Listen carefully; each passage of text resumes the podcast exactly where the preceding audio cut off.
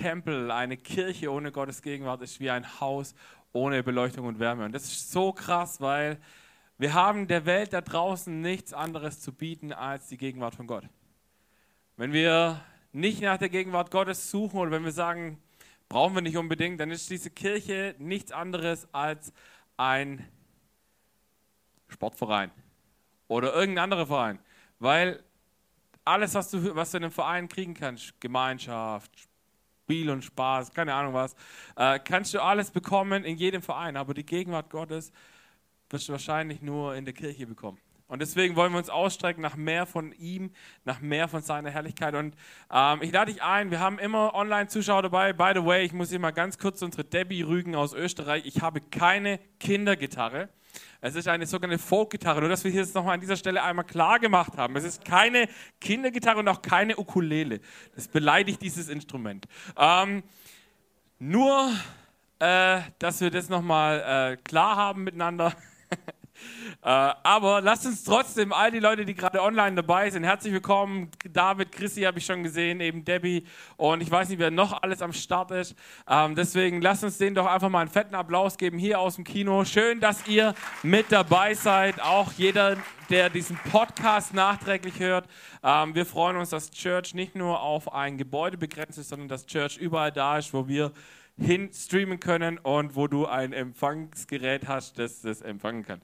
Ähm, ein Gott der Seasons. Ich glaube tatsächlich, dass Gott ein Gott der Seasons ist. Und wisst ihr was? Wir alle sind in Seasons. Vielleicht kennt ihr das, die Eltern unter uns kennen das. Äh, man sagt immer bei Kindern, dies, das ist gerade so eine Phase. So, das ist jetzt so die Phase mit den Zähnen, das ist die Phase mit dem schlechten Schlafen, das ist die Phase mit der Phase von der Phase von der Phase. Ähm, Ihr müsst euch vorstellen, das ist ziemlich frustrierend, wenn du von Phase zu Phase gehst.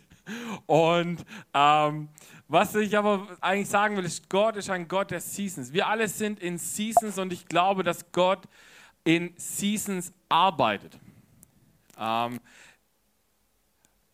was sind Seasons? Seasons sind, Martin hat gerade schon eine super Überleitung eigentlich gemacht, es können auch Jahreszeiten sein. Zum Beispiel arbeitet Gott in Jahreszeiten-Seasons. Das heißt, ähm, wenn Gott in Seasons arbeitet, dann arbeitet er zum Beispiel, wenn wir uns die Jahreszeiten anschauen, wirklich mal mit Frühling. Was passiert im Frühling? Im Frühling wird gesät. So, das heißt, im Frühling wenn wir jetzt zum Beispiel äh, den Wein, einen Weinstock anschauen, dann sieht man im Frühling sieht man die ersten Triebe ähm, und man weiß so ungefähr, wo es hingeht. Wenn man in den Sommer kommt, der Sommer ist mega cool, weil dort siehst du, welche Früchte sind gut, äh, welche haben das Potenzial, die besten zu werden. Und wisst ihr, was die krasse Aufgabe von so einem Winzer ist im Sommer? Er muss gute Triebe abschneiden, damit Kraft für die besten Triebe da ist. Vielleicht hast du schon mal erlebt in deinem Leben, dass du das Gefühl hast, wow, da, da lief doch was eigentlich ziemlich gut. Und dann wurde es plötzlich dir wie abgeschnitten, wie weggenommen. Und plötzlich, vielleicht ein paar Jahre, Wochen, Tage später, hast du gemerkt, wow, das war voll gut, dass ich genau das nicht so gemacht habe, sondern dass es einen Weg frei gemacht hat, woanders hin. Ähm, der Sommer ist auch spannend, weil im Sommer kommen auch die Parasiten in den Weinberg zum Beispiel. Ähm, und man muss aufpassen, dass diese besten Triebe tatsächlich auch nicht kaputt gehen. Dann kommt der Herbst. Der Herbst ist super, weil im Herbst, was ist da? Erntezeit. Endlich, das ganze Warten hat sich gelohnt. Wir sehen die Früchte unserer harten Arbeit. Der Herbst, jeder feiert den Herbst. Und dann, das ist super wichtig, kommt der Winter. Wer von euch mag den Winter? Ah, es gibt Menschen, die den Winter mögen. Ich bin ja eher so der Sommertyp. Ähm, aber im Winter wird im Weinberg zum Beispiel äh, die Triebe zurückgeschnitten und auf das Minimum reduziert. Das heißt, äh, ich habe mir erklären lassen von unserem äh, Winzer im Haus, ähm, dass es dass ich mal vor Jahren in der Predigt gesagt habe, dass es so auf drei Äste runtergeschnitten wird. Äh, das sind tatsächlich eigentlich nur einer plus ein Zusatzast, falls der eine verreckt über den Winter. Also es wird wirklich fokussiert. Und das ist genau das Ding, worum es geht. Wir reden über einen Fokus und genau das passiert in den Seasons, in denen wir sind. Die Seasons, egal in was für einer Season du dich gerade befindest, sollen dir helfen, deinen Fokus zu schärfen. Und wenn Gott dich in so eine Season reinlaufen lässt, ähm, dann ist es nicht so, dass es irgendwie was total Schlechtes ist, sondern dass es eigentlich was Gutes ist. Ähm, Ich weiß nicht genau, ob ihr mit dem Begriff Kanaanäisch was anfangen könnt. Äh, man sagt manchmal so belächelnd, so die superheiligen Superchristen äh, sprechen in einem Kanaanäisch. Ähm, und die sagen ganz oft was, die erzählen manchmal was von sogenannten Wüstenzeiten. Ich weiß nicht, ob ihr schon mal was von Wüstenzeiten gehört habt. Ähm, das sind meistens, wird es beschrieben, dass es Zeiten sind, wo, wo Gott sich super weit weg anfühlt. Ähm, wo du denkst,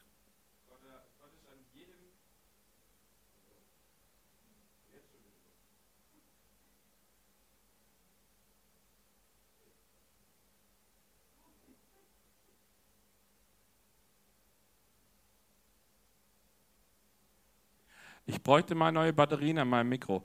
Ähm, genau, was ich eigentlich sagen wollte, war, dass sich Wüstenzeiten eben äh, auch nicht ganz so, ganz so geil anfühlen. Und wenn du das, den Begriff Wüstenzeit hörst, dann ploppt bei dir vielleicht auch ein Bild auf.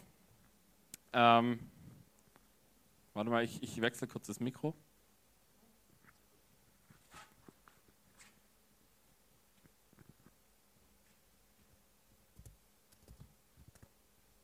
So. Ähm, zum Glück haben wir so viele. Äh, genau, äh, ich habe euch Bilder mitgebracht. Vielleicht ploppt dieses Bild bei dir auch, wenn du an Wüstenzeit denkst. Also du denkst vielleicht an so eine Wüste. Oder ich habe euch noch ein Bild dabei. Ähm, so ein trockener Boden, es ist nicht so schön. Oder vielleicht ist das auch Wüstenzeit. Das nächste Bild bitte, genau. Das kann auch eine Wüstenzeit sein wo du dich alleine fühlst, wo du das Gefühl hast, keiner ist da, Gott ist nicht da. Wenn ich bete, das geht bis zur Decke und dann hört es auf. Ähm, wisst ihr, was Wüstenzeiten sind? Es sind eigentlich Segenszeiten. Weil, wenn wir in die Bibel schauen, dann erkennen wir, dass ganz viele unserer Glaubenshelden ähm, plötzlich in der Wüstenzeit sich wiederfinden, bevor so richtig das aufbricht, was Gott in ihr Leben hineingelegt hat. Warte, gib mir. Genau.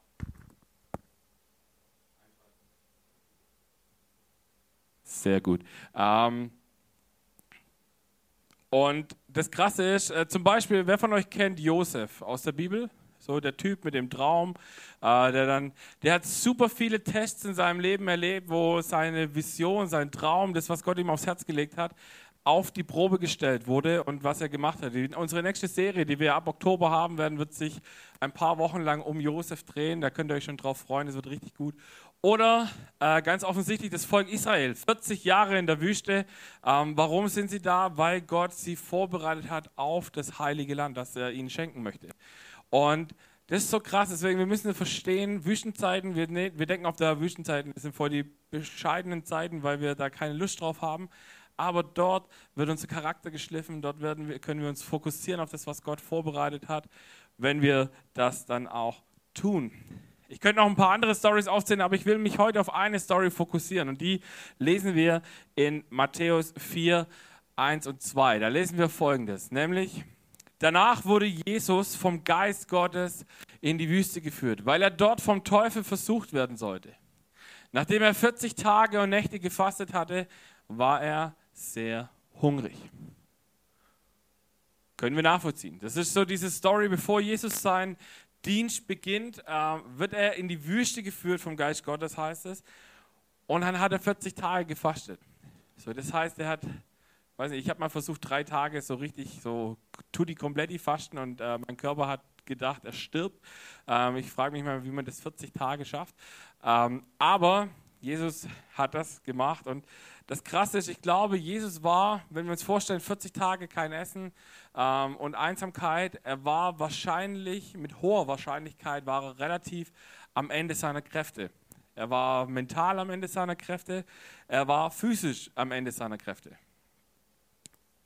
Und das ist ein ganz wichtiger Punkt, weil das Setting von Jesus oder wo der Teufel kommt und ihn versucht, ist ein bisschen perfide, weil der Teufel kommt nicht dann, wenn du gerade in der Church sitzt und sagst, hey, boah, cooler Worship, boah, ich habe Gott voll erlebt, yes.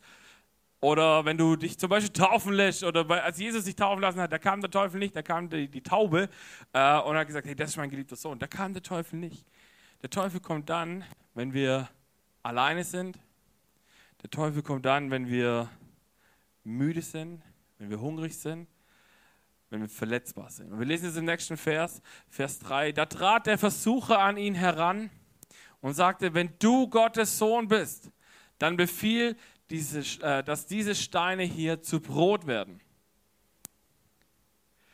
Ich finde es krass, weil wir hier was sehen, wo, äh, wo, wo, ich mega interessant finde, nämlich so eine Wenn-Dann. So dieses, Jesus wird versucht in diesem, äh, in diesem Gedankensetting von, wenn, dann solltest du das und das und das.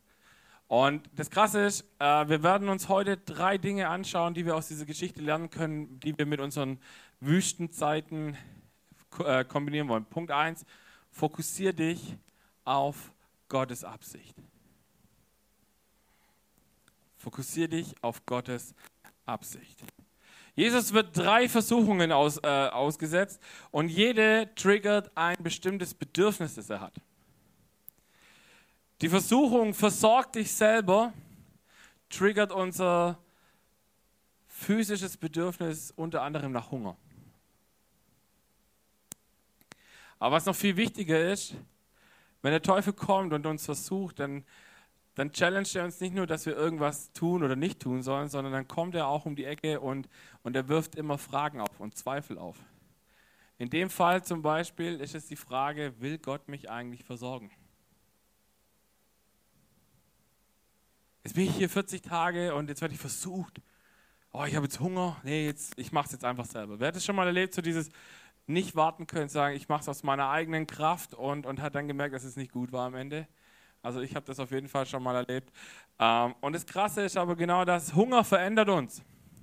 Also ich habe einen sehr guten Freund, einige kennen ihn, und der ist ein super lieber Kerl, hat ein Riesenherz, aber sobald er Hunger hat, ist er unausstehlich.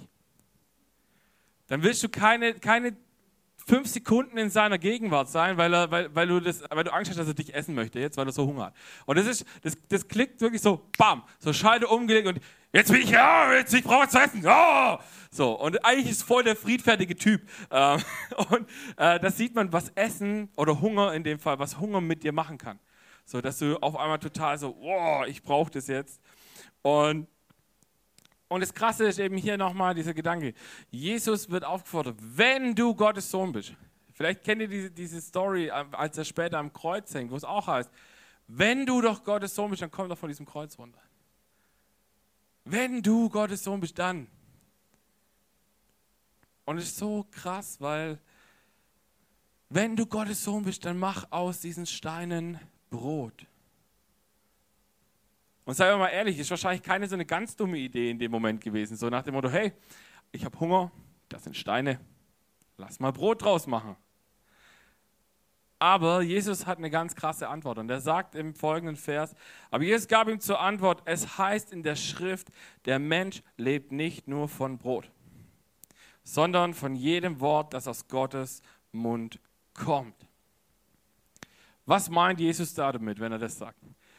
Natürlich brauchen wir Essen und Trinken, um zu überleben. Also Jesus hat nicht gesagt, wir sollen jetzt irgendwie anfangen, die Bibel aufzuessen, ähm, weil das reicht uns.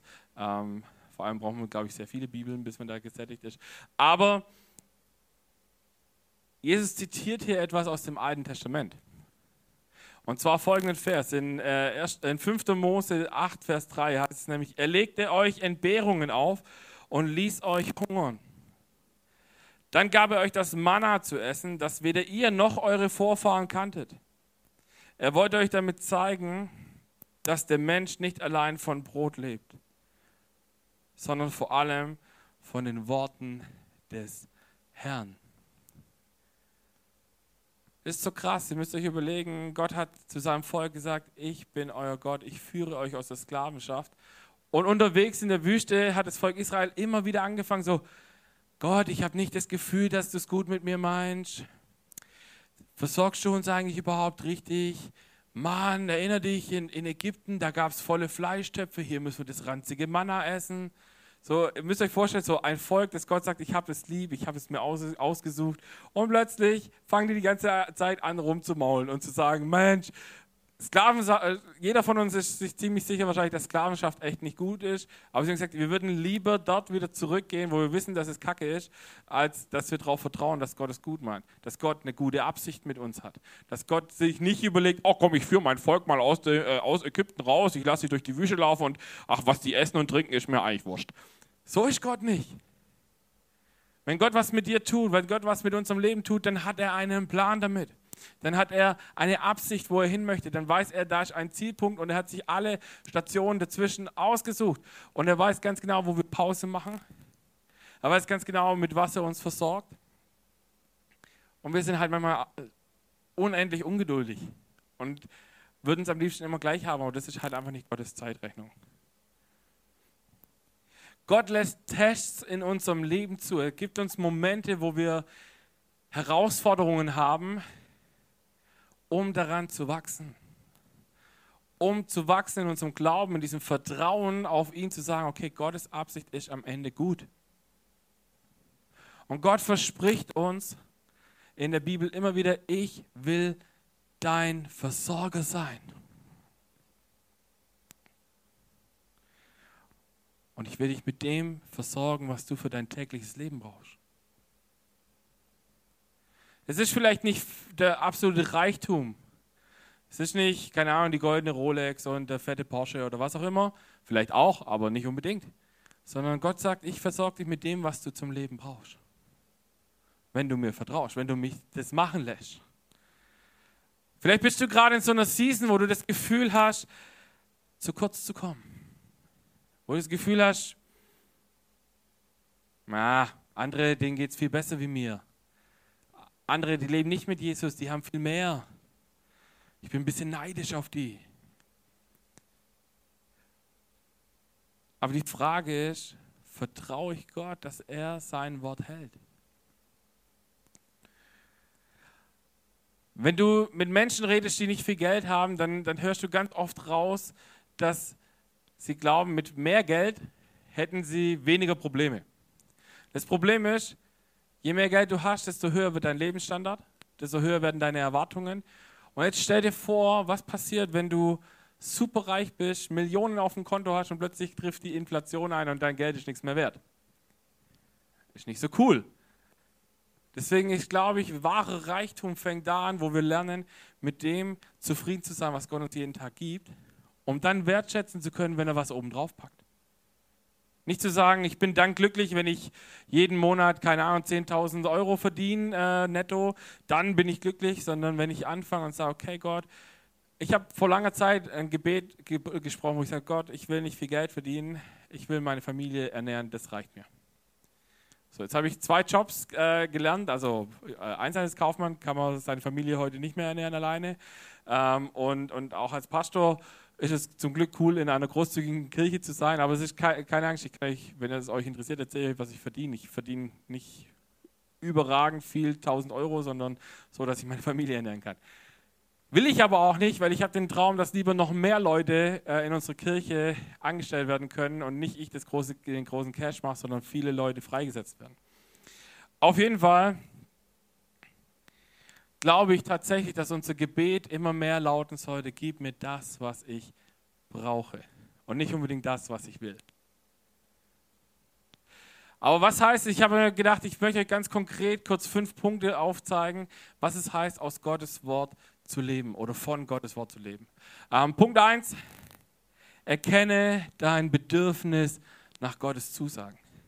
Die Bibel ist vollgepackt mit Zusagen, und es gibt so viele coole Möglichkeiten über, allein wenn du nur googelst oder eine Konkordanz oder ein Kommentarbuch kaufst, wo du all diese Zusagen, die Gott macht, in der Bibel mal aufgelistet bekommst und sie immer wieder lesen kannst, immer wieder anfangen kannst, okay, ich möchte das glauben. Vielleicht fühlt es sich nicht so gut an, vielleicht fühlt es sich gar nicht so an in deiner Season, aber anzufangen zu proklamieren, Dinge auszusprechen im Glauben, macht einen Weg frei. Dann Punkt zwei, akzeptiere, dass Gott allein unsere Nöte erfüllen kann. Wir sind so krass unterwegs, dass wir immer versuchen, unsere Nöte, die wir haben, unsere Verlangen, die wir haben, mit so vielen verschiedenen Dingen füllen zu wollen, anstatt dass wir sagen, okay, Gott, du bist der Einzige, der es kann. Punkt 3. Bete für Gottes Gegenwart, Weisheit, Weisung und Weisung, wenn du sein Wort liest. Vielleicht geht es dir manchmal so, dass du Bibel liest und denkst, wow, jetzt habe ich Bibel gelesen, ich verstehe noch weniger wie vorher. Und die Bibel sagt, oder wir lesen es in der Bibel, dass, dass Gott niemanden dafür bestraft, wenn er sagt, ich verstehe es nicht. Sondern dass du ihn einladen kannst, sagen kannst, Gott, schenk mir Weisheit, schenk mir Verständnis, schenk mir Menschen in meinem Leben, die mir Dinge erklären, die ich jetzt gerade vielleicht nicht verstehe. Viertens, genieße die Beziehung, die du durch Jesus mit Gott hast. Ich weiß nicht, ob ihr das schon mal gemacht habt, einfach zu sein in dieser Gegenwart von Gott und es zu genießen, nichts zu tun. Einfach sagen, Gott, hier bin ich. Tu, was du willst. Ich bin dein. Das kostet uns super viel Kraft und Überwindung, weil wir sind alles so Machertypen. Wir wollen immer was tun. Wir, wir müssen uns das verdient haben, in Gottes Gegenwart zu sein. Nein, müssen wir nicht. Wir dürfen einfach da sein und sagen, danke Jesus, dass ich da sein darf. Und als letztes, und das ist wahrscheinlich der schwierigste und wichtigste Punkt, setz das, was du gelernt hast, in die Praxis um. Wenn Gott dir Dinge zeigt, wenn Gott dir Verheißungen in dein Leben äh, spricht, wenn Gott dir gute Gedanken gibt, dann fang an, die umzusetzen. Ich habe mal gelesen, dass du, wenn du eine lebensverändernde Entscheidung triffst, dann musst du innerhalb von acht, 72 äh, Stunden waren es, glaube ich, musst du die ersten Schritte gegangen sein, sonst war deine Entscheidung für die Tonne. Und dann musst du es mindestens 21 Tage machen, damit eine Gewohnheit daraus wird. Das ist verrückt, oder? Hey, wenn du heute sagst, ich will irgendwas mitnehmen aus dieser Message, dann, dann nimm dir diese fünf Punkte mit und fang an, sie praktisch umzusetzen. Ein zweiter Punkt, den wir aus der Geschichte von dieser Versuchung lernen können, ist, fokussiere dich auf Gottes Plan. Die zweite Versuchung, die Jesus da erlebt, die er aushalten muss, ist, es wird ein emotionales Bedürfnis von ihm getriggert. Nämlich das Verlangen, dieses Bedürfnis nach Sicherheit. Und der Zweifel, der hier gesät wird, ist so diese Frage, will Gott mich überhaupt beschützen?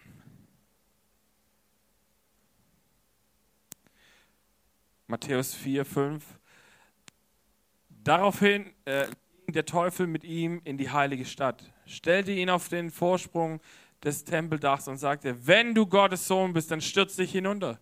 Denn es heißt in der Schrift, er wird seinen Engeln, er wird seine Engel schicken, sie werden dich auf ihren Händen tragen, damit du deinen Fuß nicht an einem Stein stößt. Fällt euch was auf? Der Teufel kennt die Bibel. Der hat gemerkt, Jesus hat mich vorher mit einer Bibelstelle ausgekontert. Jetzt konnte ich ihn mit einer Bibelstelle. Krass, oder? Hast du vielleicht schon mal erlebt, dass dir jemand, äh, vielleicht ein guter Freund oder, oder jemand, dem du dich anvertraut hast, auch vielleicht ein Glaubensbruder, Schwester, dir eine, einen Bibelvers mitgibt in dein Leben und irgendwie sagt, ja, mach das und das. Und das Problem ist beim Teufel tatsächlich, dass er das Gleiche macht, was viele Christen auch machen. Er reißt Bibelverse aus ihrem Kontext raus. Und es ist immer schlecht, wenn du Du findest, ich, ich habe es schon ein paar Mal gesagt, du findest zu jeder Meinung einen Bibelvers. Das Problem ist nur, dass er halt im Kontext oft nicht zu, dem, zu der Meinung passt.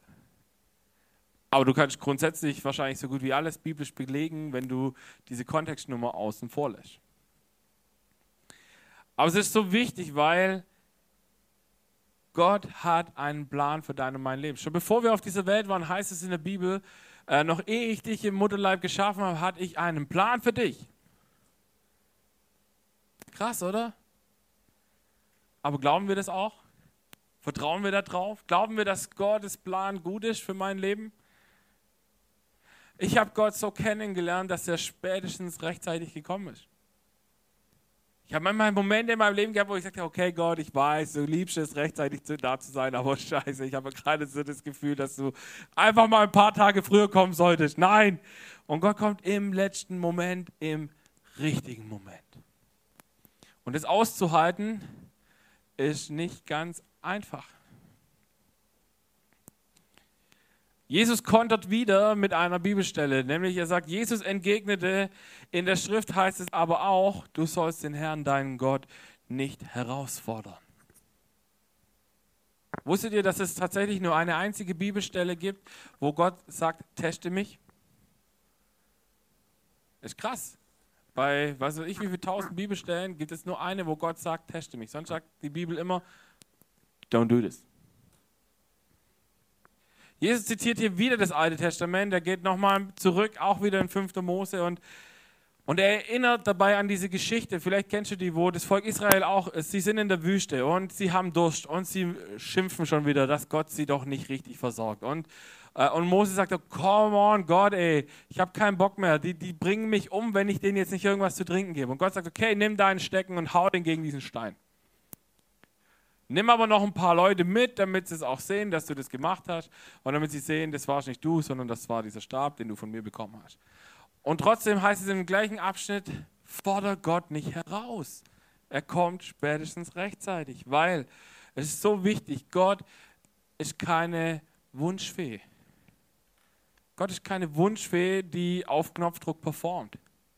Ich kann nicht zu Gott gehen und so Zigaretten automatmäßig oben was reinschmeißen, unten was rausziehen und hoffen, dass es jetzt passt, sondern das ist krass. Jesus hat mal an einer anderen Stelle gesagt, in, in einem Gleichnis, wenn wir nicht anfangen zu glauben, was in der Bibel steht, was Gottes Wort ist, dann werden uns auch Zeichen und Wunder nicht überzeugen, dass es Gott gibt. Das ist krass. Wir stehen oft da und sagen, wir möchten ganze Zeichen und Wunder erleben. Ich habe am Anfang vom Jahr haben wir eine Predigtreihe gehabt über, über Erweckung, wo wir von der Azusa Street geredet haben, wo Arme und Beine nachgewachsen sind, wo äh, zerstörte Körper irgendwie wieder ganz geworden sind. Und wir haben gesagt, come on, das wollen wir haben. Aber wenn wir nicht anfangen zu glauben, was in diesem Buch steht, sagt Jesus selber, werden wir auch die Zeichen und Wunder sehen und wir werden es nicht glauben, dass sie von Gott sind.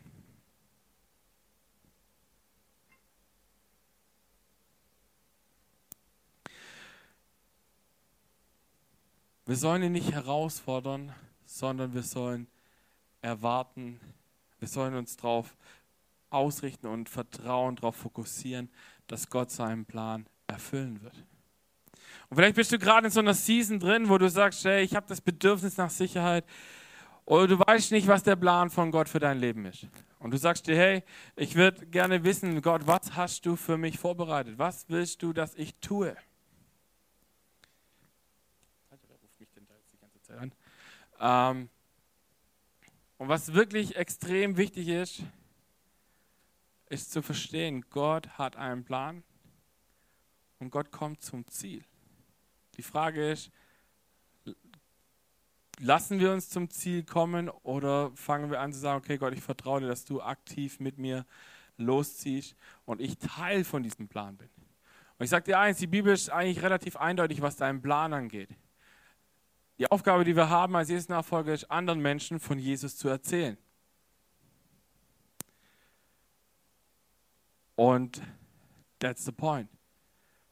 Wir glauben manchmal, dass wir diesen Riesenplan brauchen, dieses übermenschliche Ding, wo Gott sagt, und du musst jetzt, keine Ahnung, ein Volk aus was ich woher retten. Nein, manchmal ist es einfach simpel zu sagen, okay, dein Job ist es, Menschen von Jesus zu erzählen.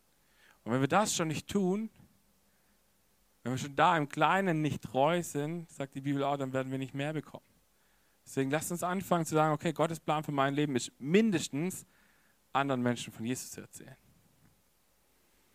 Und das führt mich zu meinem letzten Punkt. Fokussiere dich auf Gott. Als Menschen haben wir ein ganz großes Problem. Wir sind wie Strom. Wir versuchen zum Ziel zu kommen über den geringsten Widerstand. Wir lesen weiter in der Geschichte. Schließlich ging der Teufel mit ihm auf einen sehr hohen Berg, zeigte ihm alle Reiche auf der Welt mit ihrer Herrlichkeit und sagte, das will ich dir geben, wenn du dich vor mir niederwirfst und mich anbetest. Darauf sagte Jesus zu ihm, weg mit dir, Satan. Denn es heißt in der Schrift, den Herrn, deinen Gott, sollst du anbeten, ihm allein sollst du dienen. Die dritte Versuchung, die Jesus äh, vor Augen hat, ist, eine Psycho ist ein psychologisches Bedürfnis. Nämlich das Bedürfnis nach Bedeutung und Wichtigkeit. Wir alle haben dieses Bedürfnis, der eine ein bisschen mehr, der andere ein bisschen weniger. Dieses wahrgenommen zu sein, Teil von etwas Wichtigem, Großem zu sein. Vielleicht auch nur als kleines Rädchen, aber zumindest zu sagen, ich bin dabei bei dieser großen Sache. Und dann kommt noch dazu, dass wir eben manchmal sehr gerne den Weg des geringsten Widerstands wählen. Und der Teufel hat Jesus die Welt angeboten, hat gesagt, bete mich an und du bekommst all diese Reiche. Und heute erleben wir oft Ähnliches. Der Teufel versucht uns ganz oft mit materiellen Dingen und mit Macht zu ködern.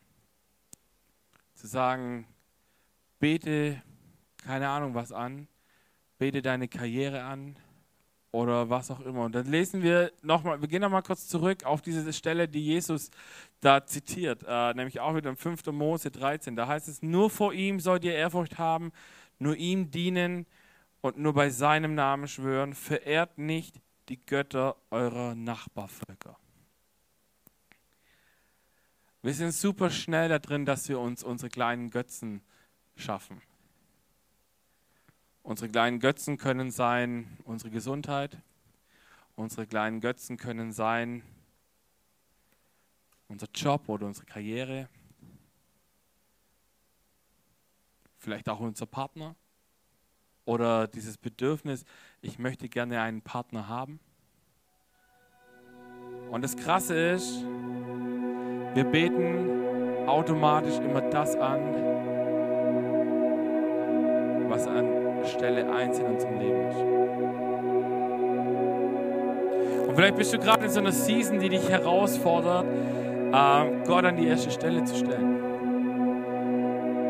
gibt eine Bibelstelle in Matthäus 6, äh, Vers 33, da heißt es, wenn wir Gott und seine Gerechtigkeit ähm, an die erste Stelle in unserem Leben stellen, dann wird er uns mit allem versorgen, was wir brauchen. Was für eine krasse Zusage.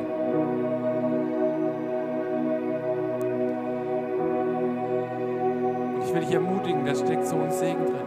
Wenn wir Gott an die erste Stelle stellen, dann kümmert er sich um dich und mich macht er Dinge, die wir uns gar nicht vorstellen können. Und weißt du was, wir werden immer wieder versucht, wir haben immer wieder Versuchungen in unserem Leben. Und weißt du was, Versuchungen sind nicht automatisch böse und Versuchungen sind nicht automatisch schlecht. Sondern sie sind, wie soll ich sagen, sie sind ein Test. Und den können wir so oder so ausgehen lassen.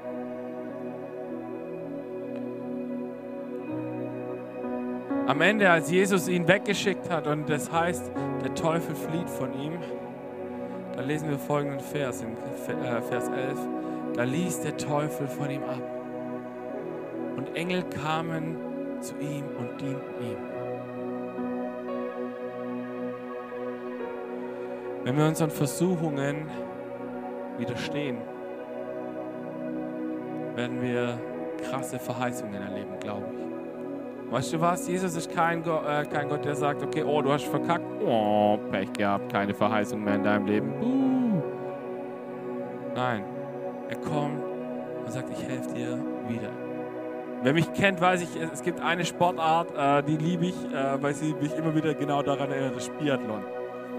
Wenn du, du hast das Ziel, auf diese schwarze Scheibe zu schießen und auch wenn du wenn du nicht voll triffst, wenn du nur ein bisschen daneben schießt, dann, dann klappt das Ding nicht um und dann musst du eine Strafrunde laufen.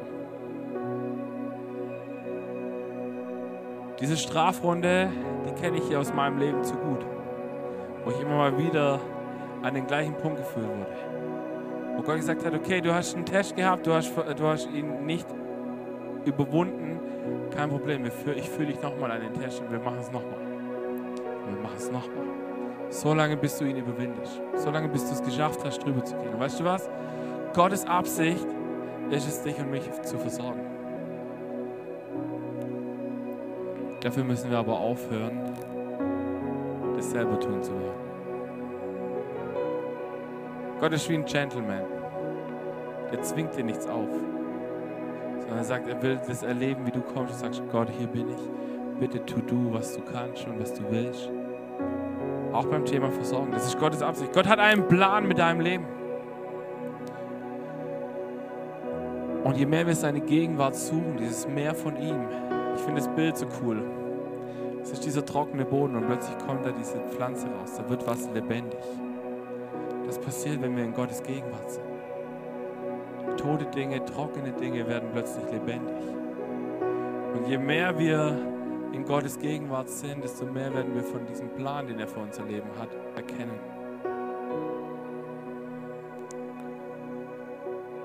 Und dann ist ein ganz wichtiger, eigentlich wenn überhaupt der wichtigste Punkt, Gott ist der Einzige, dem unsere Anbetung gehört. Und ich lade dich ein, wir werden jetzt nochmal Songs singen. Und ich lade dich ein, dass du den Heiligen Geist einlädst und fragst, hey, wo habe ich gerade noch so Götzen in meinem Leben? Wo habe ich Dinge in meinem Leben, wo... Oder was steht gerade an erster Stelle in meinem Leben? Und wisst ihr, was das Schöne bei Gott ist? Wir können zu Gott kommen, können sagen, okay, da steht was, was nicht du bist. Bitte hilf mir, dass wir es ersetzen. Und dann wird Gott es machen mit. Deswegen ich lade dich ein, dass wir zusammen aufstehen und ein paar Songs noch singen. Amen.